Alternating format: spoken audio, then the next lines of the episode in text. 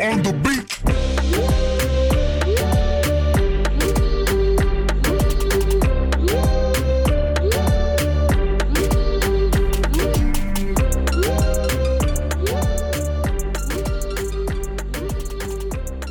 Hey, ¿qué sopa mi gente? ¿Cómo les va? Esto aquí José David y yo de nuevo con otro episodio de ¿Qué sopa con eso? ¿Cómo estás, José? Bastante bien, Harry. ¿Qué sopa, gente? Aquí estamos con el episodio número 3 del podcast panameño más interesante del planeta.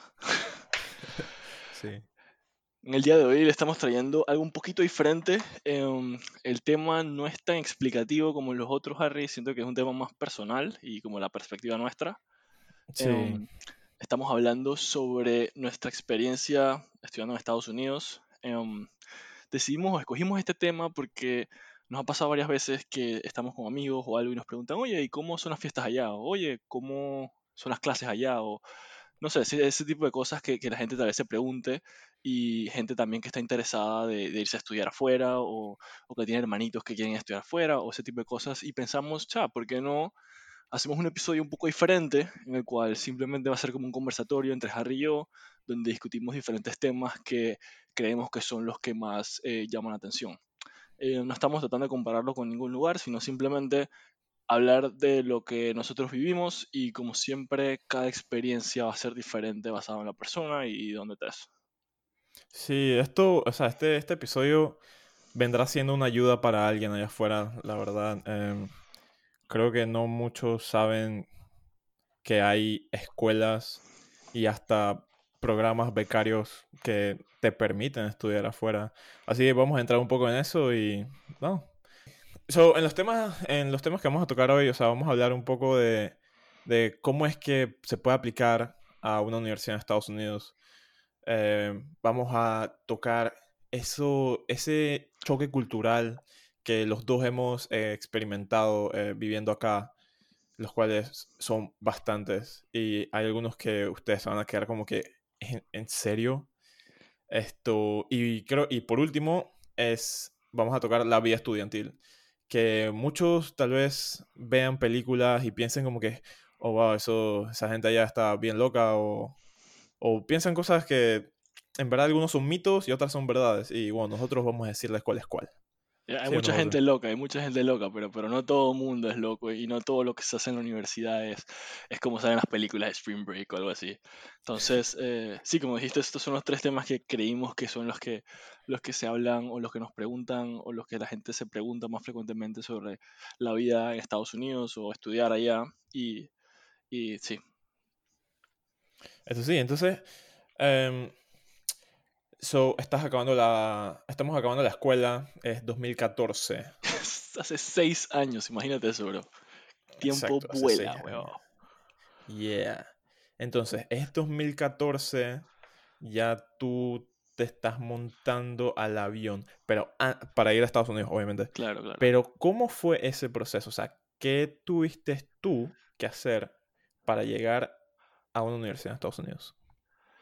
Cha, yo diría que, que es un proceso que lleva, que lleva años. Más que nada es eh, convencerte o, o tomar esa decisión de que, ok, quieres perseguir este sueño o este objetivo de, de conseguir más que nada primero que te acepte una universidad, conseguir tal vez algún tipo de beca o ayuda económica que te pueda llevar a, estudiar allá.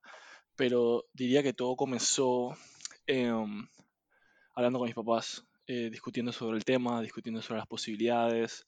Eh, ellos siempre me apoyaron y me, me convencieron de que, claro, ya, claro que tú puedes, eh, tú dale, eh, tú busca la manera de aplicar y nosotros buscamos la manera de conseguir el dinero y todo eso. Y, y bueno, empezó buscando universidades. O sea, hay, hay veces que, que las cosas más complicadas del mundo empiezan con una búsqueda en Google, poniendo universidades en Estados Unidos, enter. Exacto, o sea, ¿cuánto- ¿cuántas te salen? eh? Es, eh, sí, y, y es como que, y siento que tal vez eso a veces eh, es lo que impide que alguien empiece porque piensan, wow, tantas opciones, tantas cosas que se pueden hacer, pero siempre lo que yo digo es que ya empieza, de alguna manera u otra. eh, yo empecé, tenía más o menos lo que, me, lo que quería estudiar, que era ingeniería mecánica, sabía que en la escuela me gustaban lo que eran números, matemática, física, era bastante bueno en eso y, sentía que, que, lo que era ingeniería mecánica era de todas las ingenierías la que más me llamaba la atención. Entonces empecé por ahí. Em, también quería jugar fútbol, así que busqué universidades con programas de fútbol. Em, y ya, o sea, hacer el proceso de, de buscar universidad, eh, ver, y o sea, cuando estás buscando universidad tienes que tomar en cuenta muchos factores, como imagino que tú también tuviste, como lo que es la, dónde queda la universidad, cuál es el clima, cómo es la gente ahí, eh, um, qué tan cerca tal vez tenga familia o no, que aunque no crean es algo muy importante. Eh, um, o sea, la, cultura del lugar, eh, Estados Unidos es un país grandísimo y para mí yo siempre lo considero un, un país que tiene diferentes países adentro, porque te puedes ir a Nueva York, que tiene una cultura completamente diferente a la que encuentras en Georgia, o la que encuentras en Texas, o en Louisville. Y y sí, o sea, todo empezó en la universidad, um, después hacer lo que son los exámenes de, de TOEFL, eh, que es un examen de inglés para los que no conocen. Um, cada universidad tiene como un puntaje mínimo que tienes que llegar y lo importante de este, de este examen es que simplemente tienes que llegar a ese puntaje, es como un pass or fail. Si la universidad te pide 90, eh, tienes que llegar a 90 y da igual si llegas a 90 o si llegas a 120, es simplemente para saber si tienes eh, buena capacidad de inglés. Porque eso um, se lo piden a los estudiantes internacionales, ¿verdad? Exacto, exacto. Eso solamente se lo piden a los estudiantes internacionales y no es como, como una medición para ver qué tan inteligente eres o, si, si, te dan beca o no, sino es simplemente nada para saber qué tan bueno es tu nivel de inglés. Y como te dije, si sacas 90, 91, 95, mientras arriba de lo que te piden estás bien. Después, creo que el siguiente examen que haces es el SAT, que es un examen que trae tres partes, que creo que es la parte de inglés, parte de matemáticas, eh, parte de speaking, creo que también había, Harry. Sí, sí. Exacto, entonces entre esas tres partes te dan un puntaje de, creo, un total de 1800 y ahí sí, mientras más alto es tu puntaje, más posibilidades tienes de entrar a universidades, digamos, top en Estados Unidos o de conseguir becas en diferentes universidades. Exacto. Eh, las universidades más prestigiosas tienen mayor, eh, ¿cómo se dice?, puntaje que alcanzar. Exacto, exacto. Eso es lo que la separa de, o sea, no de las más pequeñas, pero de las menos top. Tú mismo lo dijiste. Sí, sí, sí, sí. O sea, es como la, la, la, manera en la que una universidad gringa o estadounidense te, te mide, porque obviamente ellos eh, no conocen cómo es la educación de tu país de origen. O sea, digamos, ok, conocen Panamá, conocen el canal, pero no saben qué tan buena es la educación. Entonces tú puedes tener 100 eh, de arriba abajo en tu escuela, pero para ellos no significa mucho. Ellos, para los estudiantes internacionales específicamente, se basan bastante en lo que son tus resultados de SAT. Eh, y bueno, después de ahí, en mi caso personal, eh, apliqué una beca que estaba dando el Senacit en ese momento, que era una beca de excelencia académica que no sé si la siguen ofreciendo. Me parece que el año pasado la ofrecieron, pero este año con, con el tema de la pandemia y todo eso, creo que vi que no estaban ofreciendo muchos programas de becas pero básicamente era en la escuela, cuando estaba en mi último año, apliqué, mandé mis notas, cartas de recomendación, eh, tuve que hacer un, un essay, eh, un ensayo y mandarlo, después ir a una entrevista y después me, me, me ah, o sea, me avisaron que me había ganado la beca. Y bueno, ya después de ahí para el avión y para los States. Sí, y entonces allá hiciste tu vida de cuatro años, ¿cierto? Claro, pero eh, una parte que quería tocar, que creo que es más que nada la manera en que, en que tú te fuiste, que para que la gente entienda que hay dos maneras, o sea, está la manera tradicional, que es que tal vez tú apliques a una universidad directamente en Estados Unidos, te das que hacer TOEFL, SAT y todo eso, pero la manera en que tú hiciste, creo que tú hiciste dos años acá en Panamá y después te fuiste para allá, ¿verdad? Exacto, sí.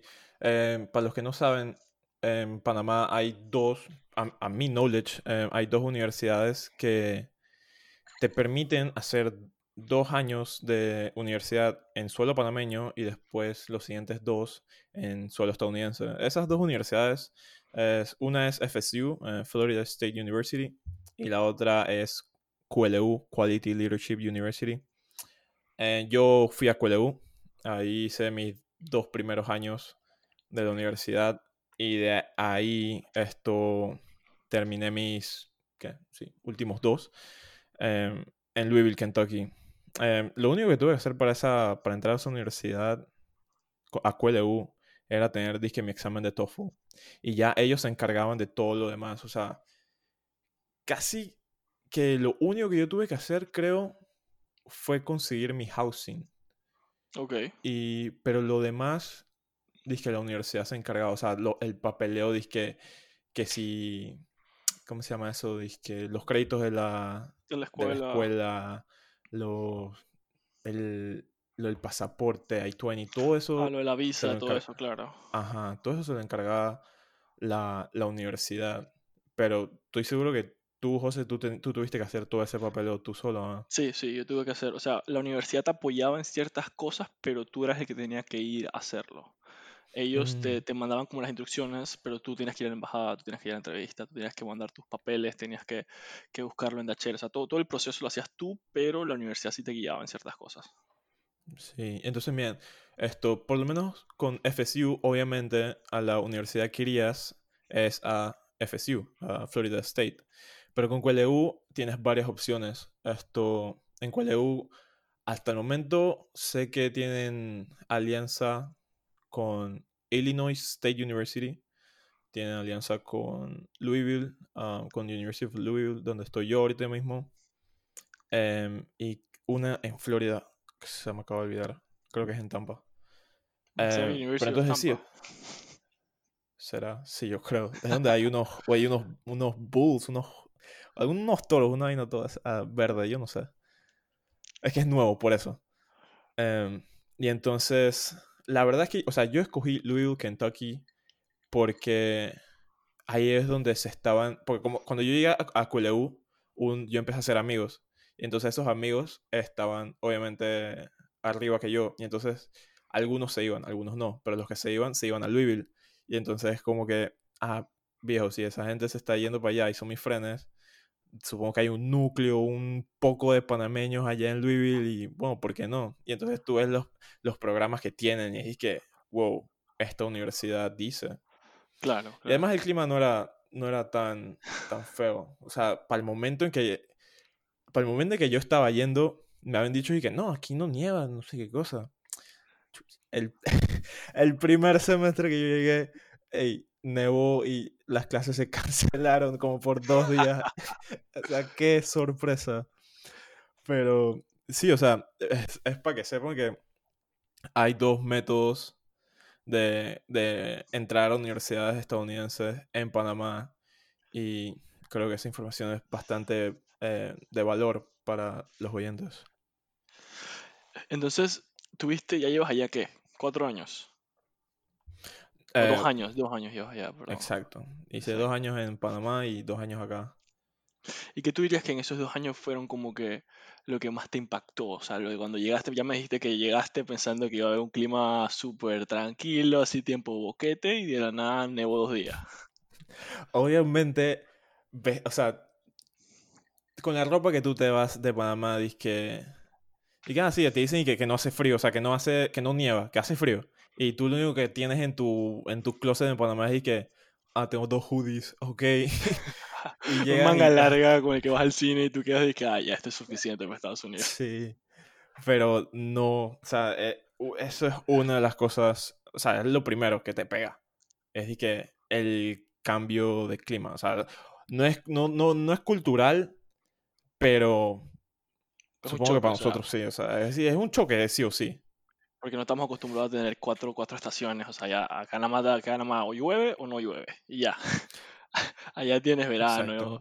invierno, otoño, primavera, tienes de todo. Entonces, y, y cada estación tiene su tipo de ropa. Entonces, hay ropa que nada más utilizas de noviembre a enero, febrero. Y después hay ropa que utilizas de febrero a, a abril. Y después hay ropa que utilizas de abril a Exacto. agosto. Que es algo que, que- que uno no está acostumbrado como panameño. Aquí tú sales Entonces- en short para donde sea. Ajá, exacto, pero ahora que lo pienso, el clima sí se a- a- ataja, a- sí se conecta a lo cultural, porque si te pones a pensar, José, o sea, ¿cuándo es que, que hay disque fiestas, disque estos tailgates? Pues es en, cuando hay sol, o sea, cuando no hace tanto frío, pues. Claro, exacto. En el frío, cuando estamos en, en invierno acá, o sea, la gente está bien encerrada, por así decirlo. Y es en el, es en el verano que está la gente disque activada. Eso no lo ves en Panamá, la gente en Panamá está activada al 100% Todo siempre. No, claro, y, y- y- y es medio, es raro porque en el invierno allá eh, hace tanto frío que la gente no quiere salir, o sea, la gente se quiere quedar. Y eso que en los estados donde tú y yo estuvimos no hacía tanto frío como, digamos, más al norte, estados como Nueva York, como Boston, que, que o Massachusetts, perdón, que son estados que tienen un frío mucho, mucho peor. Uf, sí. Pero sí. Otra cosa que a mí me, me fue un choque bastante grande cuando llegué a Estados Unidos es, es la diferencia entre cómo las personas interactúan. O sea, acá en Ajá. Panamá tú sabes que si, digamos, tú vas a una fiesta o vas a una reunión o vas a, a donde sea y te presentan a alguien, cha, tú lo primero que vas es le das un beso en el cachete si es mujer y una le das la mano si es hombre. Em, lo más normal. lo más normal y es la manera en que tú te saludas, la manera en que tú te presentas y, y se ve normal. En Estados Unidos me pasa que, que yo llego y, chao, bro, como, como buen latino, a mí me acuerdo que las primeras semanas, claro, tú, tú llegas de 18 años, quieres conocer a Yales, quieres que no sé qué, salir a fiesta, y salí con mis amigos de fútbol y, y fuimos como a una, a una fiesta o algo parecido, no me acuerdo ni qué era. Pero entonces un amigo me presenta a una muchacha, una gringa, y me dice que no, que esta es Annabelle, que no sé qué. Y yo dije, ah, mucho gusto, y yo voy y le doy un beso en el cachete. Y la muchacha se ha puesto roja, hermano, así rojísima. Y queda como que, oh my god, es tan romántico. Y yo quedo acá Ay, que, brother, Esta payasa. exacto. O sea, e- y ellos, para ellos eso era como que todos se me quedaron viendo y es que, wow, este man, ¿qué está haciendo? Porque, ¿por qué Dana la besó? Y yo en mi cabeza tal vez que, pero estos manes, ¿cuál es el big deal que hacen? O sea, yo, yo acabo de saludarla como saludarla a cualquier mundo. Pero después fue que me enteré de que, wow, o sea, aquí en Estados Unidos eso no se hace, eso es, no se ve normal. Y, y cuando de la nada tú llegas y estás rodeado de gringos y haces eso, obviamente vas a resaltar de, de cierta manera. Sí, definitivamente. Sí, ah, yo creo que a todo el mundo le pasa la primera vez. A mí definitivamente me pasó y también quedé ahí, que, what, ¿qué hice? Exacto. Y, y entonces, o sea, a mí, una de las cosas que más me gusta acá, que, o sea, que es diferente, que también me, me ha impactado bastante, es como ese sentimiento de, como de, de orgullo, de, de pertenencia a, a, a ser parte de la universidad. O sea, no sé si, si Georgia ha teni- ha- tiene como enemigos, así que otra universidad enemiga, pero acá en Louisville, like, tenemos la University of Louisville, pues, Claro. y la universidad enemiga es, dije, University of Kentucky. Y entonces, ey, es, o sea, cuando, cuando tú ves a alguien vestido de azul, es disque, o sea, ya tú sabes quién es, ya tú sabes de dónde viene, de dónde viene ese man. Y es disque odio total. Y también, o sea, Sin ninguna ese- razón aparente, simplemente porque Sí. Kentucky está ahí, Louisville está ahí mismito, entonces es como que ya tienen esa rivalidad. Exacto, es una rivalidad, o sea, es increíble, o sea, es para deporte, eh, en todo, en todo, todo, académico también. Pero, o sea, aunque haya una rivalidad, lo, lo, el- lo del, del orgullo ese también me gusta porque siento que, que hace el networking mucho más fácil. O sea, eh, cuando ves, cuando alguien te ve, dice que, de, que tú eres de Louisville y tú también eres de Louisville, le dices que, hey, tú eres mi friend. ¿Tú me entiendes? Exacto, simplemente porque ve que eres de la misma universidad, ya quedan, que ya somos amigos, o ya, ya puedes parquear conmigo, o algo así. Me imagino que eso es lo que quieres decir. Exacto, así mismo. Siento que también eso se, se traduce a cómo o qué tan identificados se sienten por los deportes. O sea, es algo que a mí Sí. me sorprendió mucho. O sea, y la universidad donde yo fui, que se llama Mercer, no es una universidad muy grande. O sea, creo que teníamos 6.000, 7.000 estudiantes. Y aunque el equipo de fútbol americano no era tan grande y todo, la gente llenaba el estadio. O sea, estadio de, imagínate, 10.000 personas, más de los estudiantes que habían, se llenaba. Todos los sábados, todos los sábados, domingos se llenaba el estadio. Y era como que la gente iba, la gente de la ciudad venía a nuestro campus a ver el partido de fútbol americano en la universidad. Y hacían tailgates, Sí. hacían fiestas después. O sea, ese orgullo que se sentía para un equipo de una universidad, para mí me sorprendió mucho. O sea, que en Panamá ni siquiera por la LPF tenemos esa pasión. O sea, de milagro por la Sí. selección. Y, y llegar allá y ver Exacto. cómo todo el mundo está tan enfocado en lo que son los deportes de tu universidad, ni siquiera del Estado, los, los, los- los deportes profesionales, pero sino de tu universidad. Era algo que a mí yo quedé en shock. Oh, sí, definitivamente que es un shock like, ver cómo nada más por un equipo de universidad es, o sea, son tan apasionados y acá por un equipo de verdad de fútbol eh, no lo son. Es que, what? How? Ey, una pregunta, ¿a ti no te pasaba que, o sea, los salones en, en Estados Unidos son como muy callados? O sea, como muy distantes uno del otro, ¿no? Sí, como que, como que no quieres que, la gente no quiere que, tú le hables. Y es como que, ¿Por qué? Ya, yo siento, yo siento también que es mucho de, cómo es el, el, estadounidense, que es también bastante reservado en ese sentido. O sea, tal vez al menos que ya tú conozcas a la persona de afuera de la clase, eh, al comienzo son muy como que yo estoy en lo mío, tú estás en lo tuyo, no me vengas acá a molestar o, o ese tipo de cosas. Em, siento que se reflejaba también mucho, y, y esto lo comparo un poquito con mi tiempo en la escuela. O sea, bueno, é- éramos responsables de la escuela, obviamente, pero tú sabes que de vez en cuando, Chuzo, tú necesitabas ayuda de tu compañero en un examen y tu compañero te, te soltaba lo que necesitabas, pues. Sí, claro, sabes, la, la esa, copia. esa, Así, esa, dilo, hermandad. bro. La copia, la copia. Mamá me copiaba, oye. Pero la cosa es que en Estados Unidos era algo diferente, porque me acuerdo que eh, uno de los primeros exámenes que tuve, llegué, no sé qué, eh, yo estoy haciendo mi examen, y de nada el profesor se para y se va al salón. Y yo pensé, ah, bueno, debe ser que se va al baño y regresa ahorita. El profesor nunca regresa. Y yo veo a mi alrededor y yo pensando es que ya, aquí todo el mundo se va copiado, aquí vamos a Oh, resolver el examen juntos.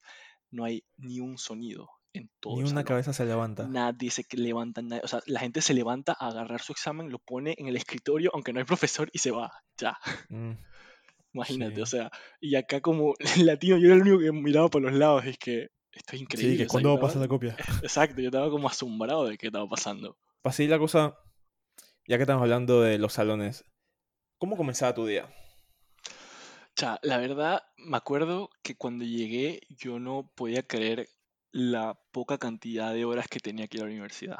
Comparado con la escuela, que en la escuela te ibas de, que de 7 a 3 de la tarde De 7 a 3 de la tarde y... y estabas todo el día What? ¿Por ahí. qué tanto tiempo? Uh, Sí. Exacto. Llegabas a la universidad y era, y bueno, en mi caso tenía que 4 o 5 clases, o 4 clases por día, que era mucho para 4. Y, y yo me acuerdo que yo lo veía, ya, esto, esto es todo. O sea, yo me despertaba a las 9 de la mañana, iba a la clase a las 9 y 15, 9 y media, y, y ya a las 2 de la tarde salía a almorzar y ya. O sea, que, que en ese sentido era, era mucho más relax a lo, que, a lo que eran los horarios acá en Panamá. Sí, definitivamente. Yo, o sea, yo recuerdo mis días, eh, o sea, acá es que me levanto no como desayuno, porque no hay tiempo para eso. O sea, yo me levanto Nadie es desayuna en. Estados Unidos. Exacto, no hay desayuno en Estados Unidos. Es que tu clase es a las 9 y tú te levantas 8 y 20, te Te bañas, bañas no te bañas. y ya. Depende si hace bastante frío, porque acuérdense que el frío chuleta.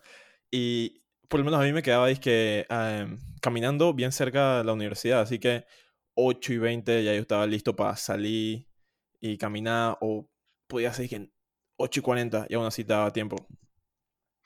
Y Esto y... Ajá, dale. otra, otra cosa que te iba a decir es que ahí creo que tal vez tuvimos un- una diferencia, porque tú, tú agarrabas el bus para ir a la universidad, ¿verdad? Sí, yo, yo agarraba el bus. Yo, yo vivía en el mismo campus de la universidad y era algo Mm, como que era, era cool porque yo salía de mi cuarto a las 8.50 y a las 8.57 ya estaba en el salón. Siete minutitos caminando. O hasta menos a veces. claro. Oh, sí, eso es muy cierto. pues, O sea, tú llegaste a vivir en los dorms, o sea, directamente de una vez. Yo no, o sea, yo llegué y ya yo tenía, o sea, como, como yo llegué, por así decirlo, en tercer año de universidad, ya yo era considerado un junior, o sea que ya yo no tenía por qué vivir adentro de la universidad, así que yo nunca experimenté eso de los dorms, pero tú sí. ¿Y sí, cómo no, es eso? O lo, sea, esos dorms, o sea, es como que es chiquitísimo. Chuso, bro, yo siempre, mi primer año de universidad, me acuerdo que yo entro eh, a mi correo y me dicen, no, que vas a entrar en un dorm llamado Plunkett. O sea, obviamente te dicen Plunkett y tú no sabes qué o sea, por favor, yo no tenía conocimiento de nada. Entonces yo me meto a internet, a Google y pongo, eh, me- ranking de dorms en Mercer. Y de la nada Oh, veo que, que Plunkett en los rankings era el peor dorm de toda la universidad. ay, Yo dije, vida. no puede ser, hermano. Y efectivamente, ese dorm era chiquitísimo. Imagínate que éramos, o sea, era un cuarto en el cual, en el mismo cuarto tenías tu lavamano, un lavamano, tenías dos escritorios y dos camas. O sea, que tú compartías el cuarto con otra persona. Y te lo digo, o sea, un cuarto, no pienses que un cuarto es gigante, un cuarto normal que ahí debería vivir una persona, te metían dos personas y compartías el baño con el cuarto al lado, que eran otras dos personas. O sea, que compartías un baño para cuatro personas. Imagínate. Sí, o sea, yo, yo no, yo, yo creo que, yo creo que por eso, creo que esa es una de las razones que a mí me entró como que yo no necesito mis, yo no necesito dos años más en Estados Unidos, yo estoy bien haciendo mis últimos dos nada más, así que por eso creo que decidí esta ruta de, de hacer QLU y después Louisville. Esto, ey, pero y entonces después de clases ya terminabas, ¿qué, qué, qué- qué hacías? O sea, porque es muy cierto que la univers- las universidades acá te dan como tantas cosas para hacer. O sea, En tantas Unidos, ¿te maneras de... Ah, sí, Estados Unidos, perdón. Me- o sea, te dan tantas cosas como para hacer, de maneras de, de get involved, you know, like, dije, no sé, talleres, clubes, fraternidades, o sea, ¿qué, qué tú hacías después de un día de clases? O sea, normalmente eh, yo trataba de siempre ir al gym, justo después de clases. O sea, yo salía de clases Claro. y ya yo, ya yo o iba a clases con mi ropa de gym, porque esa es otra cosa. En Estados Unidos la gente va a clases como quiere. O sea, aquí en Oh, Panamá sí. siento que tal vez la gente se arregle más, se pone jeans. Allá en Estados Unidos nadie iba en jeans, todo el mundo iba en short. La gente iba en ropa a hacer ejercicio, porque mucha gente iba así como yo a la clase y después al gym y se veían, o sea, nadie estaba preocupado por cómo tú te veías. Entonces mi día normalmente, chava, me paraba, iba a clases, salía a clases, me iba al gym, eh, después del gym iba a comer algo y después tal vez o me quedaba parqueando con mis amigos, o me iba a una birria de fútbol, o me regresaba a mi cuarto a dormir y después salía en la noche. O sea, era, y, y habían, como, como tú dijiste, millones de cosas que podías hacer y todo era ahí mismito en tu universidad. O sea, no tenías que viajar a, a otra ciudad o agarrar un carro para algún lugar. Todo ahí caminabas a todos lados. Sí, exactamente. O sea, y también, o sea, digo, un partido de básquetbol, de fútbol, o sea, todo está ahí. O sea, porque eh, pasa mucho que, que un pueblo en Estados Unidos se, se crea porque primero hubo una universidad ahí. Entonces la universidad es lo que trae todo, y trae a la gente, trae los comercios, trae los restaurantes, trae todo. Así que del campus de, de- de ese pueblito no tienes que salir para hacer mucho. No, para nada. Y, tienes demasiadas opciones de cosas que hacer. Uf, sí. Y entonces por eso que quería hablarte de los deportes. O sea, o sea, yo creo que ya lo, o sea, ya lo mencionamos un poco de cómo las universidades aquí son disque, o sea, por, por una ciudad esto se vive el deporte solamente por el equipo de la universidad. O sea, aquí en Louisville, la ciudad de Louisville, no tienen disque un equipo de basquetbol en, la liga de la NBA o mm, cosas así. O sea, lo que se vive es el, el basquetbol de la universidad. No pasaba con Georgia ya. O sea, lo que pasa es que como mi universidad era más pequeña, no teníamos tal vez esa importancia en la región de Georgia como estado. En la ciudad de Macon, que era donde está mi ciudad, obviamente sí, como te dijera, la gente venía a ver los partidos de fútbol americano y todo eso, pero sí veíamos eso que pasaba, por ejemplo, en la Universidad de Georgia, o sea, Georgia, eh, University of Georgia, ellos era hasta nosotros, o sea, nosotros en otra universidad de Mercer, cuando jugaba Georgia, toda la universidad se paraba a ver el partido de Georgia. Ah, claro, sí, obvio. Imagínate que, que eh, Georgia llegó a la final de, de fútbol americano un año, que estábamos ganando y creo que nos remontaron y todo. Y ese, eso fue un domingo, y me acuerdo que los el domingo quedó así en pausa.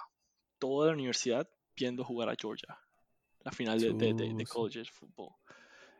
Y si es esa pasión que, que, o sea, imagínate, o sea, rompe hasta universidades. O sea, una universidad como la mía apoyando a la Universidad de Georgia porque es la universidad más grande del estado.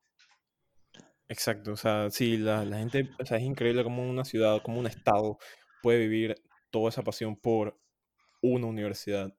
Es, o sea, aún, aún- aún me sorprende demasiado. Pero ok, ahora que quería hablarte de algo, o sea, de lo que todo mundo se pregunta La cuando ve que una... salsa del asunto. Sí, o sea, hay tantas películas que, o sea, que Tantas ponen... historias, tantos videos de lo que o son las fiestas en Estados Unidos. exacto, la vida nocturna. ¿Cómo es eso, José? O sea, tú, tú tuviste un frat, Phi, explícanos. respect a los brothers. O sea, sí, tuve un frat. eh, me uní al final de mi segundo año de universidad y tuve, que dos años y medio. Pero honestamente, para mí, la experiencia que yo tuve en el frat fue completamente diferente a lo que yo esperaba o lo que yo pensaba de un frat antes de unirme. O sea, yo antes pensaba que un frat es fiesta, parranda, alcohol, locura y ya. Pero una vez que te metes, te das cuenta que es mucho más que eso. O sea, sí, hay fiestas, sí, hay, hay salidas, hay locuras, pero, pero se hace mucho más que eso. O sea, hacíamos actividades sociales. Nosotros cada fin de semana íbamos a diferentes casas de la, de la misma ciudad de Macon y ayudábamos a, a personas como a reparar sus casas, a pintarla, a cortar la hierba, a ayudar con la basura y llevábamos comida a, a food banks, que son como estos lugares donde le sirven comida a, los, a, la, a la gente de la calle. Entonces tú llegabas, le servías Ujú. ese tipo de comida y, y dabas como ese back a la universidad. Además de eso también hacíamos como actividades y todo eso, pero, pero me imagino que tú lo que quieres saber es cómo era la fiesta. ¿Cómo era? Claro, ese- no, sí, ese- ese- claro, o sea, ya estoy claro, o sea, ya sabemos que los frats hacen bien y está cool, pero vamos, dando la salsa. O sea, la salsa, en verdad, como te dije, mi universidad no era tan grande, pero igual las fiestas que se hacían eran bastante, bastante grandes. O sea, éramos casi siempre, cada, cada frat tenía una casa. Entonces teníamos una casa on campus y teníamos una casa off campus. Off campus es simplemente fuera del área de la universidad. Entonces en las de on campus normalmente se hacían los pre-games. O sea, ahí era donde todo el mundo se reunía a las 8 o 9 de la noche. Empezaban los juegos, beer pong, eh, empezaban a la gente a beber, no sé qué, a parquear. Y después de ahí teníamos eh, drivers, o sea, gente que nos manejaba, que esa noche no estaban bebiendo, y nos llevaban de nuestra casa on campus a la casa off campus. Y después de ahí se queda- nos quedamos porque ahí podíamos poner música más alta, podíamos, la gente podía salir de la casa a tomar, porque en la universidad, como sabes, eh, en Estados Unidos no se, no se puede tomar si eres menor de 21. Entonces, y en la universidad como tal, no se podía tomar aunque fueras mayor de 21. Entonces, cuando, cuando estábamos en la casa, no podíamos salir de la casa a un campus, pero ya cuando, cuando nos llevaban a la casa off campus, ahí sí era como más libre, o sea, la gente salía, eh, tomaba afuera, parqueaba y todo eso. Y, y sí, o sea, había noches que sí se volvían locos y quedábamos hasta las 4 o 5 de la mañana por ahí, pero sí te digo que era como algo más, se sentía como un club, o sea, no era como esas típicas fiestas que tal vez tú parqueas con tus frenes en una casa, tal vez eso era más cuando estábamos on campus, pero cuando tú te ibas a las casas afuera ya era más como, como una fiesta, o sea, había pura gente que no, no- ya les que no conocías, que traían amigos y ese tipo de cosas, y, y bueno, o sea, era toda esa locura. Sí, ya me imagino. Yo acá en Louisville una- un par de veces fui a poco de fiestas de fraternidades y, sea, yo te voy a decir por qué no me gustaban. Pero es más bien, no, no es que es la fraternidad, sino porque no me gustaban mucho las fiestas acá y es por la música, bro. O sea, nosotros somos latinos, yo soy demasiado latino, o sea, yo no puedo, eh, no puedo escuchar tanta música gringa, bro. O sea, a mí me gusta estar escuchando mi reggaetón a todo volumen. Y era, y, o sea, y gracias a Dios que acá hay tantos panameños que cuando formábamos una fiesta nosotros era puro reggaetón y puro reggaetón y era bailadera y era pura demencia. Y entonces ese, ese, ese sentimiento de saber que o sea, estás en un, en un lugar que no es Panamá y estás viviéndola con tus frenes y encima de eso llega gente eh, gringa y que quiere parquear contigo y es que, bro, nosotros somos la bomba. Chao, bro. No, pero es que eso, obviamente esa experiencia está, muy pasada porque tienes eso, como te dice, como esa familia, como esa de que aquí somos los latinos, vamos a poner música latina, vamos a poner a Bad Bunny, a Sech, a Yankee, toda esa gente. Y no, o sea, ahí sí, esa es la parte que yo te diría que yo sí no tuve en la universidad. O sea, mi universidad era una universidad 100% gringa. O sea, había, creo que como que yo y una otra latina en toda la universidad. Y ya. Exacto, sí, o sea, sí, entonces esas son, yo creo que esas son todas las cosas como que, o sea, los pros y cons de saber a dónde vas a ir, o sea, si decides irte por una universidad que está allá abajo en Florida, obviamente vas a tener un poco de eso de, de música latina, que Mucho si eso, acaso, exacto, si, el- si te vas bien al norte, eh, por allá por Pensilvania, Nueva York, olvídate, lo más probable, quién sabe. Si alguien, es- si alguien estudió por allá y tiene algo que decirnos, o sea, que nos ilustre, por favor. mándenos un correo. La verdad que las universidades en, en Estados Unidos son otra cosa. Chao, bro.